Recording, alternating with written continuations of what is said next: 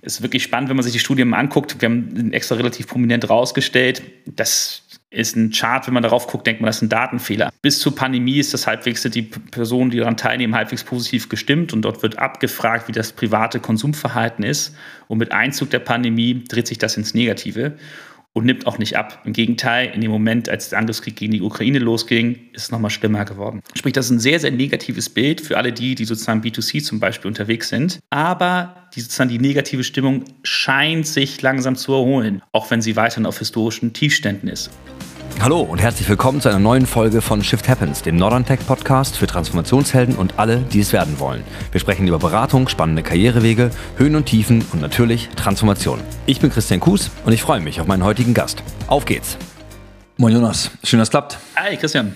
Ja, freue mich auch. Schön wieder hier zu sein. Alle Jahre wieder. Folge. Tatsächlich, genau. Unsere Shift Happens Studie geht in die vierte Runde und darüber wollen wir heute sprechen. Vorher allerdings nochmal zu dir. Wir kennen uns ursprünglich aus der gemeinsamen Beraterzeit, bevor wir 2016 gemeinsam mit unserem Co-Founder Arne Northern und Falken gegründet haben. Bei Northern hast du neben der jährlichen Shift Happen Studie, um die es heute geht, unsere PMO Academy ins, Rufen, ins Leben gerufen und kümmerst dich um Customer Success. Sag uns einmal, worum geht es dabei? Was machst du da genau?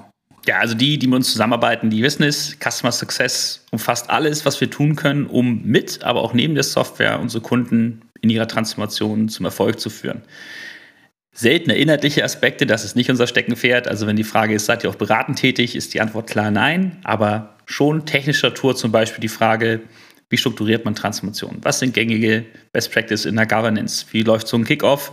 Da haben wir einfach sehr viel Erfahrung, sammeln unseren Kunden, wie die das machen und erstellen immer wieder Leitfäden zur Blaupause, die man sich angucken kann. Muss man sich nicht dran halten, aber da geben wir gern Aufschluss darüber, wie Dritte es machen. Und das kann oftmals helfen. Cool.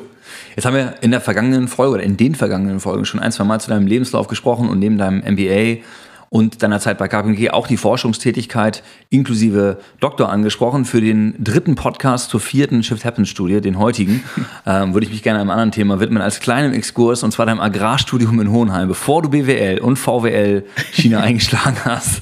Ähm, was hat es damit auf sich? Äh, rein Interesse bedingt. Ich habe das parallel gemacht und habe das studiert und habe auch weiterhin Interesse daran. Das kann ich übrigens auch denjenigen, vielleicht den Zuhörern, die sich fragen, soll man studieren, ja oder nein, empfehlen. So ein interessegesteuertes Studium kann auch Spaß bringen. Auch wenn sozusagen der direkte Output an der Stelle für mich nicht ersichtlich war, gibt es den heute, denn darüber habe ich zum, meinen Weg zur Statistik gefunden, nämlich über die Biostatistics. Und das hat mir sehr viel Spaß gebracht und kann ich nur empfehlen. Cool. Gute Vorbereitung wahrscheinlich für das, was wir ähm, unter anderem jetzt auch mit Shift Happens machen. Ähm, kommen wir mal dazu. Vierte Studie, ähm, viertes Jahr. Mittlerweile kann man sagen, also eine kleine, feine Studienreihe. Worum geht es in diesem Jahr?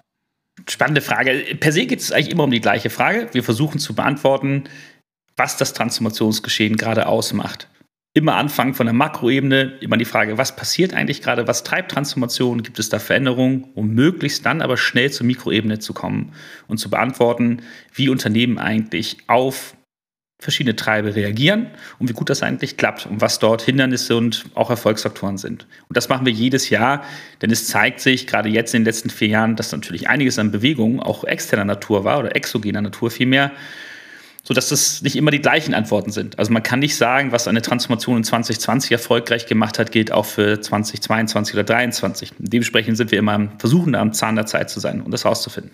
Ja, absolut. Angefangen hat die Studienreihe, du hast gerade erwähnt, ähm, vor jetzt dann drei Jahren im März 20. Ähm, da klingelt es bei vielen im Kopf. Äh, kannst du einen kleinen Streifzug durch die letzten vier Jahre geben? Ich glaube, das kann jeder von uns, e-, egal wie man fragt. Die letzten drei bis vier Jahre hat jeder, ich glaube, global stark im Kopf. Denn unsere Studie zufällig koinzidierte in der ersten Erhebungswelle just mit dem Aufladen der Pandemie im März, April 2020 in Deutschland. Ein Jahr später in der nächsten Erhebung, dann in der Zeit, wo schon die Lockdowns mehrheitlich im Rücken lagen, erste Impfung oder viel, die Großteil der Bevölkerung schon zumindest die erste Impfung hatte, und dann leider Gottes wieder ein Jahr später, letztes Jahr, März, April 2022, dann mit dem Angriffskrieg der Russen gegen die Ukraine und den weitreichenden Folgen. Und das bestimmt auch übrigens dieses Jahr weiterhin viele Antworten unserer Experten meines Erachtens in meiner Interpretation. Die Nachläufe der Pandemie bis heute, aber auch die geopolitischen Spannungen, die auch über Russland und den Ukraine-Krieg hinausgehen, sind maßgeblich entscheidend für das, was wir zurzeit finden. Ja, Bevor wir tiefer inhaltlich einsteigen, ähm, lass uns einmal über die Vorbereitung sprechen. Ich bekomme es natürlich hautnah mit, ähm, bin in Teilen, insbesondere im Bereich der Expertenumfragen involviert, aber da passiert noch viel mehr hinter den Kulissen. Gib uns mal eine kleine Hafenrundfahrt. Was, was machst du genau? Wie sieht der Prozess eigentlich aus? Mhm. Also im Kern dessen, was wir tun, sind zwei Aspekte. Zunächst, zunächst einmal die Fragen, die wir stellen.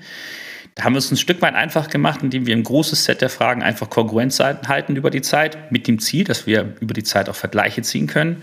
Und dazu kommt dann immer noch ein Spezialthema. Das ist ein Aspekt, der ganz wichtig ist und uns das ganze Jahr über begleitet. Wir versuchen immer wieder rauszufinden, auch in Gesprächen mit unseren Kunden und Dritten am Markt, um zu verstehen, welches Spezialthema wir gerade angehen sollten, was gerade akut wichtig ist. Zum Beispiel war das in der Vergangenheit mal ESG oder auch die Wirksamkeit von Kostensenkungsmaßnahmen verschiedener Couleur und dieses Jahr zum Beispiel das PMO-Thema. Das ist sozusagen der inhaltliche Teil, also Fragen. Und der andere Teil, der aber absolut, äh, wenn nicht weniger, sondern sicherlich mehr wichtiger ist, ist die Frage, wen wir dort eigentlich befragen also sprich die Expertinnen und Experten, die wir immer wieder heranziehen, ohne die das Ganze gar nicht möglich wäre. Inzwischen sind das 462 Stück, können auch gerne mal über die Verteilung und Co. sprechen, aber das ist der Kern. Vielleicht auch ein guter Zeitpunkt, um mich erneut wie jedes Jahr, und das aber wirklich ernst gemeint, auch bei denjenigen zu bedanken, denn ja, wir, ohne die wäre das nicht möglich und die nehmen sich wirklich Zeit, schwierige Fragen offen zu beantworten. Und das ist die Basis dessen, was unsere Studie ausmacht. Sag mal was, so wie setzen sie sich zusammen? 462 ist eine beachtliche Anzahl. Ich mhm. kenne die Zahlen aus den Vorjahren grob, also auf jeden Fall eine große Steigerung ähm, ja. pro Jahr, die wir da hinlegen konnten. Ähm, mit wem, um wen handelt es sich bei den Experten? also Experten ist das, was, was es maßgeblich ausmacht. Wir wollen Personen befragen, die sich mit dem Thema nicht nur am Rande beschäftigen, sondern im besten Fall vollberuflich und passioniert über alle Phasen der Transformation hinweg. Also die gängige Phase Problemerkennung, Konzept, aber eben dann auch die Umsetzungsbegleitung. Und wenn man das bei uns tut und das im besten Fall nicht zum ersten Mal und dazu auch noch möglichst federführend oder zumindest in verantwortlicher Position, dann läuft man Gefahr, dass wir mal vorbeiklingeln und fragen, ob man unsere zahlreichen Fragen beantworten möchte. Ja. Und das auch halbwegs penetrant, könnte ich schon fast sagen. Äh, und wenn diese drei Aspekte gegeben sind, dann ist man ähm, zumindest in unser Raster gefallen. Und das sind inzwischen ein Stück weit auch einfach durch unsere eigene Unternehmensgeschichte immer mehr Personen geworden, die wir befragen können und die gewillt sind, uns zu antworten. Und das sind mehrheitlich PMOs, Geschäftsführerinnen und Geschäftsführer, Gesellschafter von Unternehmen, die sich in der Transformation befinden, aber auch die Beraterseite und dort insbesondere diejenigen, die eben auch die Umsetzung begleiten. Kommen wir zum Inhalt. Du hast es eben schon gesagt, da gibt es einige Dinge, die sich wiederholen. Auch in diesem Jahr widmest du dich zu Beginn dem allgemeinen Transformationsbedarf, dem, dem Druck. Ist richtig zusammengefasst, wenn ich sage, anhaltend hoch? Ja. Wir fragen immer ganz einfach, ganz salopp direkt zu Beginn, wie sieht es aus? Wie hoch ist der Transformationsbedarf akut und wo geht die Reise hin? Und da ist die Antwort von Jahr zu Jahr fast immer die gleiche. Und übrigens auch der Anteil derer, die sagen, der ist akut sehr hoch, der Druck oder zumindest hoch, der hat von Jahr zu Jahr zugenommen. Und auch der Anteil derer, der sagt, die steigt oder der Druck steigt viel mehr für die nächsten zwölf Monate, der ist auch jedes Jahr gestiegen oder wie in diesem Jahr zumindest konstant geblieben. Und das ist das, was wir erleben. Hoher Druck und Steigerung erwartet oder zumindest äh, keine Verringerung. Jetzt hätte ich fast mit, mit Rudi Völler und dem noch tieferen Tief äh, gefragt oder dem noch höheren Hoch des Drucks. Andersrum gesagt. Äh, wir haben aber auch eine äh, Frage zur Prognosegenauigkeit, die, wenn ich sie richtig interpretiere, schon auch zeigt, dass das, was vorhergesagt wird, mehrheitlich auch eintrifft. Richtig? Richtig. Also wir versuchen, dass das, was subjektiv wahrgenommen wird und das, was vorausgesagt wird für die nächsten zwölf Monate, wiederum mit den subjektiv wahrgenommenen zwölf Monate zu vergleichen. Also grob gesagt, ich sage, morgen scheint die Sonne und jetzt frage ich morgen mal, wie, wie war es denn?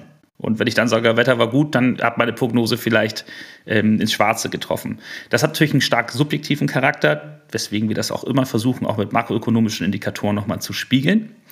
Vielleicht dazu später. Aber in diesen subjektive Wahrnehmung, sowohl in der Wahrnehmung als auch im Forecast, zeigt sich, ähm, dass unsere Experten tendenziell das, was sie erwarten, auch im Nachgang erleben. Wobei, und das ist ganz, ganz wichtig, wir zurzeit so eine Art Schwellenwert zu erreichen scheinen. Ah ja, also der Transformationsbedarf, der ist eben auf einem sehr, sehr hohen Niveau und die Wachstumsquote, die ist zwar weiterhin da, aber von einem hohen Niveau kommt. Und viel höher geht es eben kaum noch bei vielen Unternehmen. Sprich, ist es jetzt nicht mehr so, dass wir, anders gesagt, wir haben einen Indikator gebildet, der schwankt zwischen 1 und 5. 5 wäre sehr hoch, 1 wäre sozusagen gar nichts.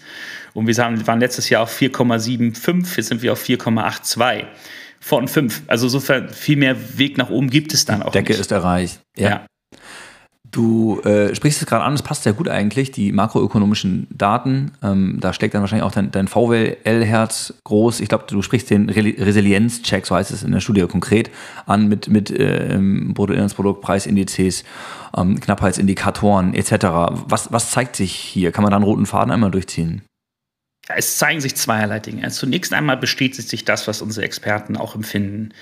Die Situation ist in Summe nicht gerade die angenehmste zurzeit und man kann da durchaus von einer Polykrise sprechen. Also egal an welche Ecke man guckt, ob es nun das BIP ist oder Knappheitsindikatoren oder auch das Insolvenzgeschehen, egal wo wirklich, findet man Nachrichten, die jetzt nicht gerade positiv gestimmt sind. Allen voran naturgemäß auch die Preissteigerungsraten die Inflation als maßgeblicher Aspekt der, der letzten Monate und auch als maßgeblicher Aspekt dessen, wie Unternehmen reagieren, können wir vielleicht später nochmal drauf sprechen, ist in aller Munde und das ist das, was unsere Experten auch wahrnehmen.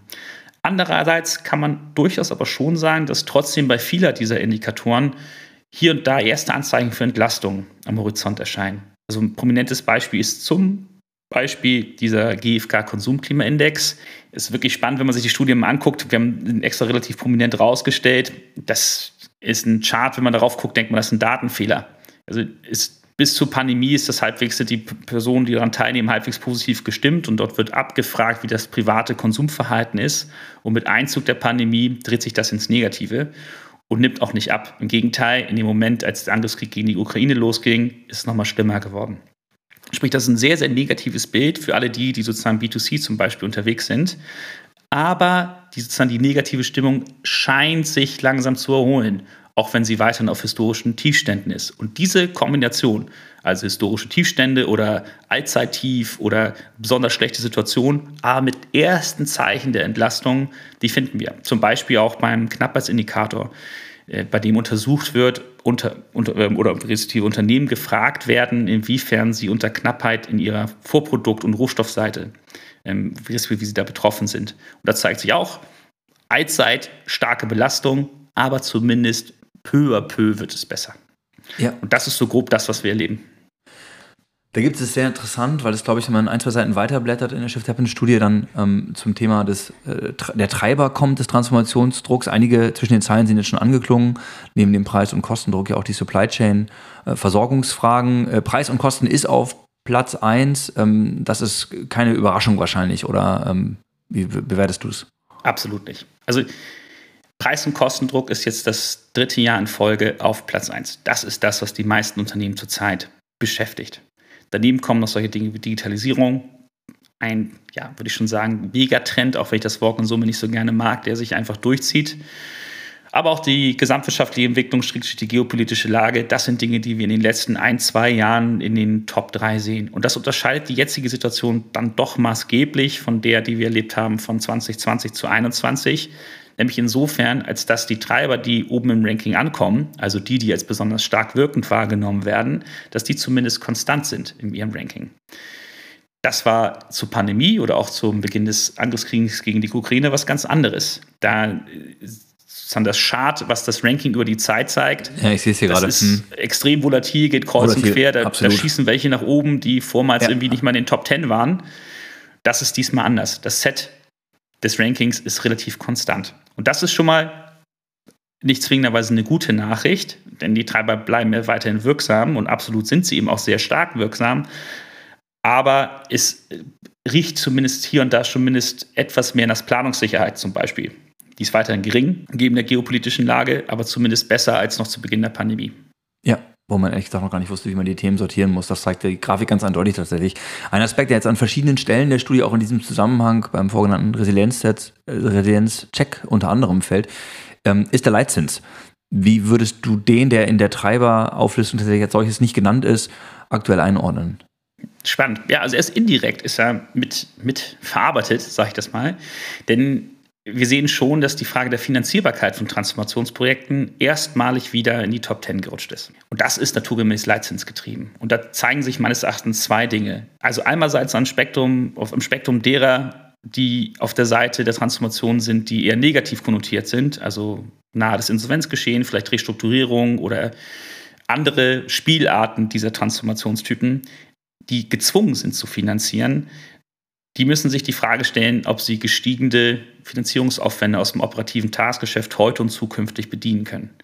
Und das ist deutlich schwerer bei dem derzeitigen Zinsniveau als noch vor einem Jahr.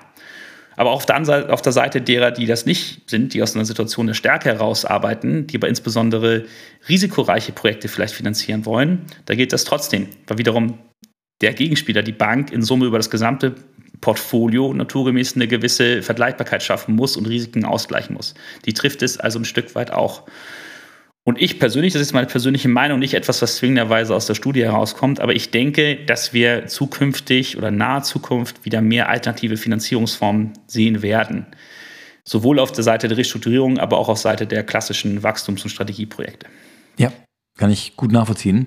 Ich skippe an dieser Stelle mal ganz flott über die Branchen hinweg. Die Studie gibt es auf unserer Homepage zum Download. Also jeder, der Interesse hat, ähm, kann da nochmal tiefer reingehen. So viel, glaube ich, kann man verraten. Es ist keine Überraschung, wer da das Rennen auf Platz 1 macht. Dahinter wird es dann interessanter.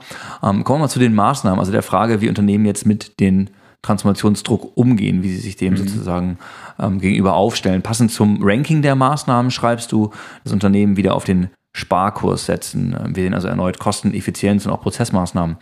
Mit Abstand auf den ersten Plätzen ähm, ist da wirklich kein Ende in Sicht. Also zumindest kann ich sagen, dass akut diese Maßnahmen im Fokus stehen. Also es bleibt weiterhin so, dass Unternehmen scheinbar versuchen oder mehrheitlich versuchen, das geht natürlich nicht für alle, ist an dieser Stelle ganz generell gesagt.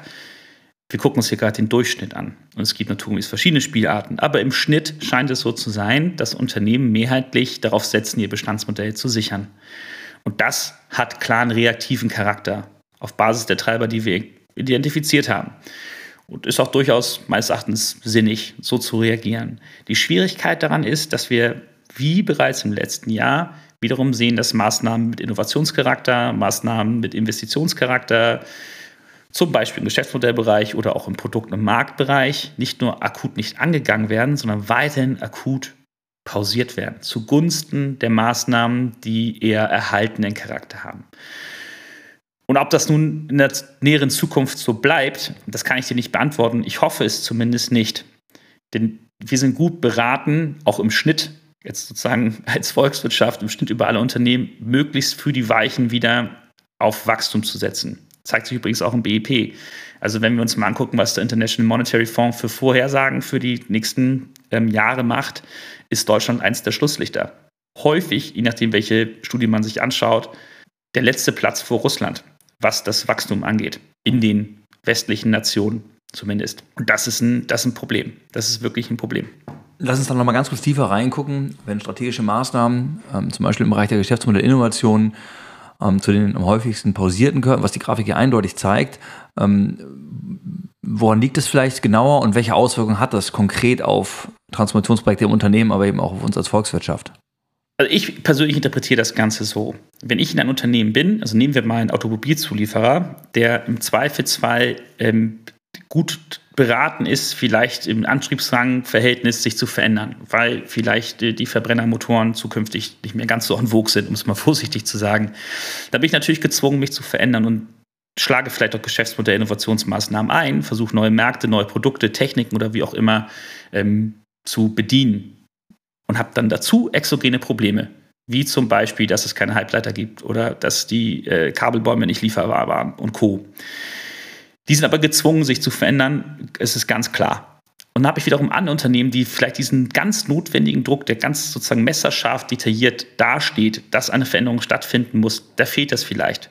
Und die haben sozusagen nur die andere Seite der exogenen Faktoren, wie zum Beispiel die Preis- und Kostensteigerung, wie zum Beispiel die Frage, was passiert mit meinen Produktionsstandorten in China, wenn der Konflikt mit Taiwan ähm, sich noch stärker kristallisiert. Das sind alles Dinge, die eher dazu führen, dass ich versuche, das Bestandsgeschäftsmodell zu erhalten und zu sichern. Also zum Beispiel Produktionsstandorte zu verlagern, Kosten zu senken und Effizienzen zu steigern und nicht notwendigerweise, dass ich vielleicht frei werdendes Kapital im besten Fall oder generell den Free Cash Flow dafür einsetze, zum Beispiel auf RD zu setzen. Das ist jetzt sehr überspitzt gesagt, weil es durchaus viele Unternehmen gibt, die das tun. Auch unter unseren Kunden gibt es viele, die durchaus risikoreiche RD-Projekte verfolgen. Aber im Schnitt sehen wir diese dieses Verhalten über alle Maßnahmen hinweg. Ja, eine Tendenz, diese Dinge zu pausieren. Jetzt gibt es einen Lichtblick tatsächlich, zumindest mir, mir, fiel auf, dass die sonstigen Umsatzsteigerungen einen großen Sprung machen. In den ja. letzten ähm, drei Vorjahren waren sie das Schlusslicht. Was, was steckt dahinter? Also ich weiß nicht, ob das so ein Lichtblick ist, also vor allen Dingen für uns als Konsumenten, denn diese sonstigen Umsatzsteigerungen, das sind in der Regel Preiserhöhungen. Ah. Okay. Also die Weitergabe der Preise, der gestiegenen Preise im Rohstoff- und Vorproduktebereich an den nächsten der Wertschöpfungskette. Das ist eine charmante ist, Formulierung. Ja, okay. genau. Und auch da nochmal, um die, die Volkswirte unter uns äh, vielleicht nochmal zum Schmunzeln zu bringen, das ist ja häufigerweise, wird dann das Modell der sogenannten Sticky Prices bemüht. Also was im Kern sagt, Preis erhöhen ist einfach, senken wird selten gemacht. So. Also wir, wir können davon ausgehen zunächst erstmal, dass die Preiserhöhungen, wenn sie denn etabliert werden können, das muss man ja auch erstmal können als Teilnehmer einer gewissen Wertschöpfungskette. Mal geht das mehr, mal geht das weniger. Aber wenn man es kann, dann ist sozusagen der Umkehrschluss, jetzt sinken vielleicht die Preise, vielleicht greift die Strategie der EZB, wie auch immer, und jetzt drehe ich die wieder zurück. Seltener oder zumindest nicht so schnell der Fall. Tatsächlich zeigt sich, wenn man das makroökonomisch betrachtet, dass Preissteigerungen meistens erhalten bleiben Unternehmen, die aus der Stärke heraus diese Preissteigerungen etabliert haben. Und andere Marktteilnehmer im Zweifelsfall gezwungen werden, ihre Preise zu senken. Und wenn das der Fall ist, dann sind das häufig sehr, sehr risikoreiche Strategien, weil ich aus einer Situation der Schwäche darauf hoffe, dass die Preiselastizitäten dazu führen, dass ich mehr Umsatz mache. Und wenn das ausbleibt, diese Hoffnung nicht bedient wird und ich Preise gesenkt habe, bei ins schlimmsten Fall steigen oder zumindest konstant bleiben Kostenblock, dann habe ich ein Problem. Und das ist eben die große Schwierigkeit, weswegen viele Unternehmen auf diesen Weg der Rückführung der Preise zunächst erstmal verzichten. Ja. Hinleitend zu dem Fokusthema der Studie gucken wir bei Shift Happens jetzt als nächstes auf die Frage, wie man es denn genau macht, die sogenannte Umsetzungsphase. Und die ist in den vergangenen Jahren tatsächlich und auch diesmal von den Experten stets als wichtigste Projektphase bewertet worden, was natürlich ähm, uns sehr freut. Zu Beginn geht es hier um die Effektrealisierungsquote. Was genau bedeutet das? Ja, ich habe mir gedacht, dass du das fragst, Christian. Du bist ja kein großer Freund vom, vom Begriff der Realisierung. Das kann ich auch nachvollziehen. Denn, wie auch du mir beigebracht hast, geht es ja nicht um die Frage hier, ob man etwas realisiert, also wie verinnerlich und versteht. Ja, Darum geht Semantics. es nicht. Ja, das ist ein bisschen eingedeutschter Begriff, der aber sehr, sehr gängig ist. Deswegen haben wir uns dessen auch bemüht. Aber diese Realisierungsquote, die versucht festzuhalten, wie viel von meinem Geplanten ich tatsächlich schaffe. Also wirklich in die Realität, das ist damit gemeint, sozusagen befördere. Also kurz gesagt, von 100 Euro, die ich plane, wie viel klingeln denn am Ende in der Kasse? Das ist die Frage. Und diese Realisierungsquote ist dann eben das Verhältnis von ist zu Plan. Also wenn ich 100 Euro plane und ich schaffe 40, dann wären das 40 Prozent. So. Und diese Prozentzahl, die ist deswegen so wichtig, weil ich über das gesamte Maßnahmenportfolio hinweg natürlich damit ganz gut einschätzen kann, wie gut das Maßnahmenportfolio in Summe funktioniert. Und wenn ich dazu auch noch weiß, welche Maßnahmen gut performen, auch noch ein Gefühl dafür bekomme, wo ich vielleicht mehr investieren sollte und wo vielleicht weniger. Aber im Kern erstmal als einzelner Indikator zeigt sich hier, dass wir es zurzeit mit verdammt niedrigen Realisierungsraten zu tun haben. Hm. Also ähm, ich, ich müsste jetzt nachgucken, bitte diejenigen, die die Studie jetzt in der Hand haben, können das ja mal kurz machen. Da kann ich mein Gedächtnis prüfen. Aber ich meine so zwischen 40 und 50 Prozent, also knapp die Hälfte, bisschen weniger als die Hälfte, sag ich mal so, bisschen weniger als die Hälfte realisiert maximal die Hälfte des Geplanten. Also geht nicht 80, 20, sondern 50, 50 sozusagen, um diese Regel mal zu bemühen. Und das ist eine Katastrophe. Ich frage mal ganz salopp dazwischen einfach doppelt so viel Maßnahmen generieren in Zukunft an, dann kommt die Hälfte Klassiker. durch. Also die Frage ist natürlich, woran liegt es? Ne? Woran hatte die liegen, sozusagen, kann man sich fragen. Ja, Und ähm, genau. Da gibt es viele Gründe. Man könnte natürlich sagen, ja, das Maßnahmenset war falsch äh, oder der Plan war viel zu ambitioniert. Das ist übrigens das, was du gerade ansprichst, wird häufig gemacht. Lass mal das Doppelte planen und wenn wir die Hälfte realisieren, ist trotzdem noch gut. Äh, das Management Sense Case, sozusagen diese Geschichten, das wird häufig gemacht. Daran liegt es aber in der Regel nicht. Also unsere Daten zeigen, dass die großen Abweichungen vom Plan zu ist durch Abbrüche zustande kommen. Dass Maßnahmen nicht, also schlicht und ergreifend gar nicht verfolgt werden. Und im schlimmsten Fall, dass diese Abbrüche relativ spät oder überhaupt nicht aktiv geschehen. Also dass man sozusagen nach Realisierung der Maßnahmen merkt, sie hat irgendwie nicht gegriffen. Das ist, das ist, also ist wirklich schlecht. Ist wirklich ganz, ganz schlecht an dieser Stelle, denn nicht nur hat man dann in der Zeit, in der man diese Maßnahme wie halbwegs verfolgt hat, nicht nur das nicht erreicht, was man machen wollte, sondern man hat das Schlimmste, was es in einer Transformationssituation gibt, aufgehäuft, nämlich Opportunitätskosten. Denn, das hat dazu gesagt, bei dieser Realisierungsquote ist es naturgemäß schon erlaubt, wenn man merkt, dass eine Maßnahme nicht greift, eine kompensierende nachzuschieben. Also es gibt jetzt nicht irgendwie so ein Monopoly-artiges Regelset, was einem das verbietet. Man darf naturgemäß andere Ideen einbringen. Das ist erlaubt in diesem Spiel. Und wenn man das sozusagen aktiv macht, dann kann man den Plan mit kompensierenden Maßnahmen bedienen. Und das muss man aktiv tun. Und dafür braucht es in der Umsetzung ein gewisses Skillset und gewisse Techniken, damit das überhaupt funktionieren kann. Ja, wir schauen tatsächlich an dieser Stelle der Studie jetzt auch nochmal etwas über die Effekte hinaus auf die allgemeinen oder darüber hinausgehenden Probleme, die in Transformationsprojekten aufkommen. Da werden so Dinge wie Widerstände im Projektteam oder auch mangelndes Involvement der Führungsebene, also sehr persönliche Faktoren der Stakeholder dort ähm, genannt. Äh, fass mal zusammen, welche Ergebnisse zeigt die Shift Happens Studie an dieser Stelle? Ja, es ist spannend. Also ich, ich sag mal so, wenn man Dritte befragt, was die häufigsten Gründe für Projektabbrüche oder Schwierigkeiten in Transformationssituationen sind, dann könnte man ja vermuten, dass solche Dinge wie Planung, Messbarkeit ist wie ein Thema oder überhaupt mit Maßnahmen, Ideen um die Ecke zu kommen, ist wie Schwierigkeiten in aktuellen Situationen. Aber das zeigt sich, dass die tatsächlich Betroffenen das überhaupt nicht so wahrnehmen. Diese Dinge werden zwar genannt, sind auch relevant, nicht falsch verstehen, das sind weiterhin schwierige Dinge, die es zu klären geht, aber die Kerndinge liegen im Management. Fehlendes Involvement der Geschäftsführung zum Beispiel, mangelnde Transparenz, was die Entscheidungsfindung angeht, Widerstand im Team und mangelndes Change Management, Unbekanntheit der Projekte und deren Priorität gegenüber dem Tagesgeschäft. Das sind alles Dinge, die oben stehen. Und die beste Maßnahme der Welt, das schönste Konzept scheitert daran, wenn ich diese Dinge nicht in den Griff bekomme. Und das sind die sozusagen die Silent Killer der Transformation, sind diese Aspekte weniger die Frage der Abgrenzbarkeit, Messbarkeit und Co., die eher technischen Charakter haben. Ja, weit abseits von PowerPoint und Excel-Listen. Jetzt sind über 80 Prozent der Experten ähm, der Meinung und schreiben dem PMO dedizierten Projektmanagement Office, also für Transformationsprojekte, eine hohe Bedeutung zu, ähm, eben diese genannten Probleme in den Griff zu bekommen. Wir sehen das tatsächlich bei Neuentech ähnlich, das muss ich direkt vorab sagen, und widmen diesem Thema mit der PMO Academy ja eine zweitägige Schulung ähm, für Berater und PMOs. Ähm, warum denkst du, schreiben die Experten dem PMO so eine große Rolle zu? Mhm. Also erstmal, ich war froh, als ich das gesehen habe. Das ist ja für uns schon eine, eine schwierige Frage. Ich meine, wir bieten ein PMO-Tool, wir bieten eine PMO-Academy an. Wenn jetzt wieder der Mehrteil, der größte Teil der, der sozusagen Teilnehmer gesagt hätte, er hat keinen Einfluss, wäre es für uns nicht so schön gewesen. Aber ich war mir von, von vornherein halbwegs sicher, dass das der Fall ist und es hat sich ja auch bestätigt. Und das liegt daran, im Kern meines Erachtens, dass Transformationen neben dem Tagesgeschäft funktionieren und in der Regel durchaus heterogen sind. Aber wir sehen nicht selten Transformationen in Abhängigkeit der Unternehmensgröße mit 20, 30, 40, 50 Maßnahmen, häufig auch deutlich mehr, bis in die Tausender hinein ist das möglich in Abhängigkeit von der Unternehmensgröße. Aber so ein Set von, ich sage jetzt mal 100 Projekten, die gleichzeitig ein gewisses Ziel verfolgen, Unternehmen, ist alles andere als selten. Wenn ich aber eine Transformation als ganzheitliche Aufgabe verstehe, bin ich gut beraten, wenn ich dieses Portfolio an Maßnahmen oder Projekten auch portfolioweit beurteilen kann, priorisieren kann, aktiv abbrechen kann, vergleichen kann, Bericht erstatten kann und Co. Sonst wird es ja schwierig festzustellen, wie gut es mit der Transformation läuft.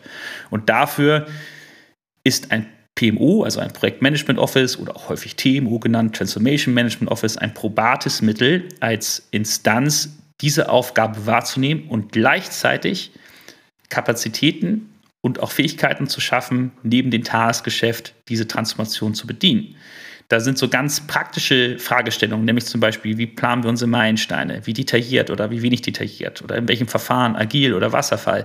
All diese Dinge prasseln auf einmal auf die maßnahmenverantwortlichen Personen ein, die neben dem Tagesgeschäft jetzt vielleicht etwas anderes machen sollen, das auch gerne möchten, aber ein Stück weit auch eine Dienstleistung gut vertragen können. Und das ist das PMO, Dienstleister einer Transformation, alles zusammenführend, aber auch die Instanz, die alleinige Instanz meines Erachtens, die eine Portfolio, also eine Projektportfolio weite Priorisierung und Berichterstattung möglich macht. deswegen ist das Ding so wichtig. Letzter Satz. Dazu auch noch die Aufgabe, die wesentliche Aufgabe, Widerstände im Team zu erkennen und im Kern in der Ursache zu bekämpfen. Also auch Change Management gehört dazu. Ja, eine sehr, sehr spannende Dimension tatsächlich im PMO. Jetzt zeigt die Studie, dass für mich ein Stück weit überraschend, dass in vielen Fällen tatsächlich das PMO aber auch erst wirklich etabliert werden muss und zwar wirklich vom, vom Scratch in dieser Situation. Ähm, da kann man sicherlich viel falsch und viel richtig machen. Worauf kommt es an? Guter Punkt. also tatsächlich ist es so, dass auch bei unseren Kunden wir ganz, ganz häufig sehen, dass sozusagen mit Einführung unserer Software erstmalig überhaupt die Frage aufkommt, wer bedient das eigentlich in Summe? Und müssen wir vielleicht ein PMO etablieren? Da zeigt sich übrigens auch, gerade wenn Berater involviert sind, die schlagen das nicht nur häufig vor, zeigt auch unsere Studie, äh, häufig werden PMOs von Beratern vorgeschlagen, aber auch initial besetzt. Denn das Skillset im Unternehmen, das ist vielleicht häufig da, aber die Ressourcen nicht zwingenderweise. Denn ein gutes PMO aus meiner Sicht ist möglichst hoch aufgehangen im Organigramm als Stabstelle organisiert, im besten Fall auch mit einer gewissen Entscheidungsgewalt und Geschäftsführungsdirektive ausgestattet. Das sind übrigens auch Parameter, die im Rahmen unserer Studie von den Experten mehrheitlich genannt werden. Und das existiert ja meistens nicht einfach so, wenn nicht ein Unternehmen die Frage der Transformation als Daueraufgabe verstanden hat, schon vom Pike auf und dieses Instrument eines PMOs etabliert hat. Da das aber häufig nicht so ist und die Transformation eher ungewollt ins Haus hereinschneit, kommt es dann erst dazu, dass es etabliert wird. Ja. Du hast gerade die Berater angesprochen, wir sehen die in unterschiedlichen Konstellationen. Ähm, ähm, vielleicht können wir das einmal aufdröseln. Welche Aufgaben kommen den Beratungen in dieser Phase ganz konkret eigentlich zu? Also in Abhängigkeit davon, wann Beratungsgesellschaften in diesen Transformationsphasen dabei sind, sind das unterschiedliche. Ich fange jetzt, ich nehme jetzt erstmal an, dass sie sowohl in der Konzept- als auch in der Umsetzungsphase dabei sind, was gar nicht so häufig ist tatsächlich, dass beides bedient wird. Aber in der Konzeptphase geht es natürlich um die Frage, was wollen wir überhaupt an Maßnahmen untergreifen und welches grobe Potenzial haben die. Und wenn man dann sich dazu entscheidet, diese Maßnahmen umzusetzen und peu à peu in die Umsetzungsphase kommt, dann kommen die ganz praktischen Aufgaben. Wer macht wann was? Welche Ressourcen stellen wir bereit? Wie detaillieren wir diese Maßnahme eigentlich zeitlich auf? Welche Effekte fallen wann an und wie grenzen wir die gegenüber den allgemeinen Geschäftsgebaren eigentlich ab, um festzustellen, wie gut das Ganze eigentlich funktioniert und wie konsolidieren wir das Ganze eigentlich und halten es berichtbar, um Entscheidungen treffen zu können. Und am Ende des Tages, wie läuft so ein Entscheidungsprozess eigentlich? Monatlich, täglich, vierteljährlich, gar nicht? In, welch, in welchem Zyklus, durch wen, wann, mit, mit welchem Resultat? All diese Sachen müssen so mal kurz nebenbei hochgeworfen werden. Und deswegen glaube ich auch, dass viele Unternehmen dort auf Beratung setzen, da es da Best Practices und Erfahrungswerte gibt, die häufig Unternehmen, die erstmalig eine Transformation haben, nicht zwingenderweise in-house bedienen können. Und da kann so eine Beratung wirklich so eine Art, wie soll ich sagen, so ein Kickstarter sein im weitesten Sinne, um die Prozesse schnell zu etablieren, die Instanzen sehr schnell zu schaffen und loszulegen. Im Umkehrschluss heißt das aber auch, dass man als Unternehmen gut beraten ist, sich da was abzugucken. Denn auch wenn wir unsere Berater vorher natürlich alle sehr gerne mögen, man will sie ja nicht Ewigkeiten im Haus haben.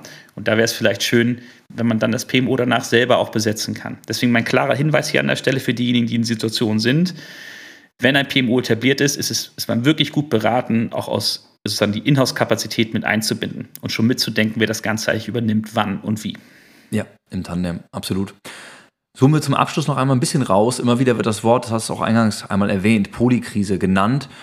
In der Shift Happen Studie wagst du einen Ausblick, wie wird das Jahr 2023 weitergehen? Ach, am liebsten würde ich Nein sagen, Christian. Am liebsten würde ich Nein sagen. Ich war kein Ausblick, weil die, weil die Situation an vielen Fifth Stellen. Amendment ist erlaubt, kann man machen. Ja, nee, also, nee ich, ich, ich antworte mal so. Die Stelle, die, also die Lage ist an vielen Stellen so verzwickt. Das ist übrigens auch interessant. Also wenn man sich zum Beispiel mal die Konjunkturprognosen von den großen Prognosehäusern in Deutschland anguckt, dann ist von Wachstum bis äh, Stagnation bis zu Rezession ist quasi alles dabei. Und das liegt daran, dass die Inputfaktoren in ihrer jeweiligen Ausgestaltung, also zum Beispiel das Verhältnis zu China und die Exportmöglichkeiten oder auch ähm, der Agrarsektor und die Rolle der Ukraine im Weizenbereich im nächsten Sommer oder auch das Klima oder auch die Regulierung hinsichtlich zum Beispiel ESG und Nachhaltigkeit oder Klima, die haben alle so einen riesen Einfluss, dass kleine Veränderungen, also riesengroße Veränderungen hervorrufen können an der Stelle. Und da die allerdings alle zusammenhängen, ist es so wahnsinnig schwierig, in diesem Konflikt sich gegenseitig bedingender Faktoren einen guten Forecast zu wagen. Was ich mir aber schon mir erlaube als Forecast ist, dass ich zumindest nicht davon ausgehe, dass sich alle Probleme im nächsten Jahr irgendwie im Wohlgefallen auflösen und plötzlich alles wieder beim Alten ist. Das denke ich nicht. Also ich denke nicht, äh, dass wir unsere Außenhandelsposition mal ebenso kurz in den Griff bekommen. Ich denke nicht, dass der Klimawandel plötzlich aufhört. Und ich, ich denke auch nicht, dass der demografische Wandel mit seinem Fachkräftemangel plötzlich im Wohlgefallen äh, sich auflöst. Das denke ich nicht. Und da ich das nicht denke, gehe ich zumindest nicht davon aus, dass wir eine richtig große Boomphase erleben werden, sondern ich gehe davon aus, dass wir als Unternehmen gut beraten sind, uns auf die Situation einzustellen, und zu versuchen zu diversifizieren. Also ich denke, viele Unternehmen, wenn sie es nicht schon getan haben, wenden sich vom Single Sourcing vielleicht zum Dual- oder Multisourcing zum Beispiel wieder. Ich denke, viele Unternehmen fragen sich, ist es weiterhin wichtig, im Outsourcing- und Offshoring-Bereich unterwegs zu sein oder müssen wir vielleicht wieder ein bisschen nearshoren oder gegebenenfalls sogar in-house wieder unterwegs sein? Zum Beispiel. Solche Fragestellungen, die bleiben meines, meines Erachtens weiterhin akut. Ja. Tolles Schlusswort. Jonas hat Spaß gemacht. Ganz vielen Dank. Ja, vielen Dank. Hat mir Spaß gemacht. Schönen Tag noch. Ja, und wer jetzt neugierig geworden ist, kann sich ab sofort kostenfrei unter unserer Homepage www.nordantech.com slash shifthappens unsere Studie herunterladen. Und kleiner Hinweis, Shift Happens schreibt sich selbstverständlich mit F, wie denn sonst. Der Podcast Shift Happens ist eine Norderntech-Produktion. Norderntechs intuitive Softwarelösung Falcon hilft Ihnen dabei, Ihre Strategie- und Transformationsprojekte stressfrei und erfolgreich umzusetzen. Mehr zu unserem Podcast sowie unserer Software Falcon finden Sie auf norderntech.com und LinkedIn.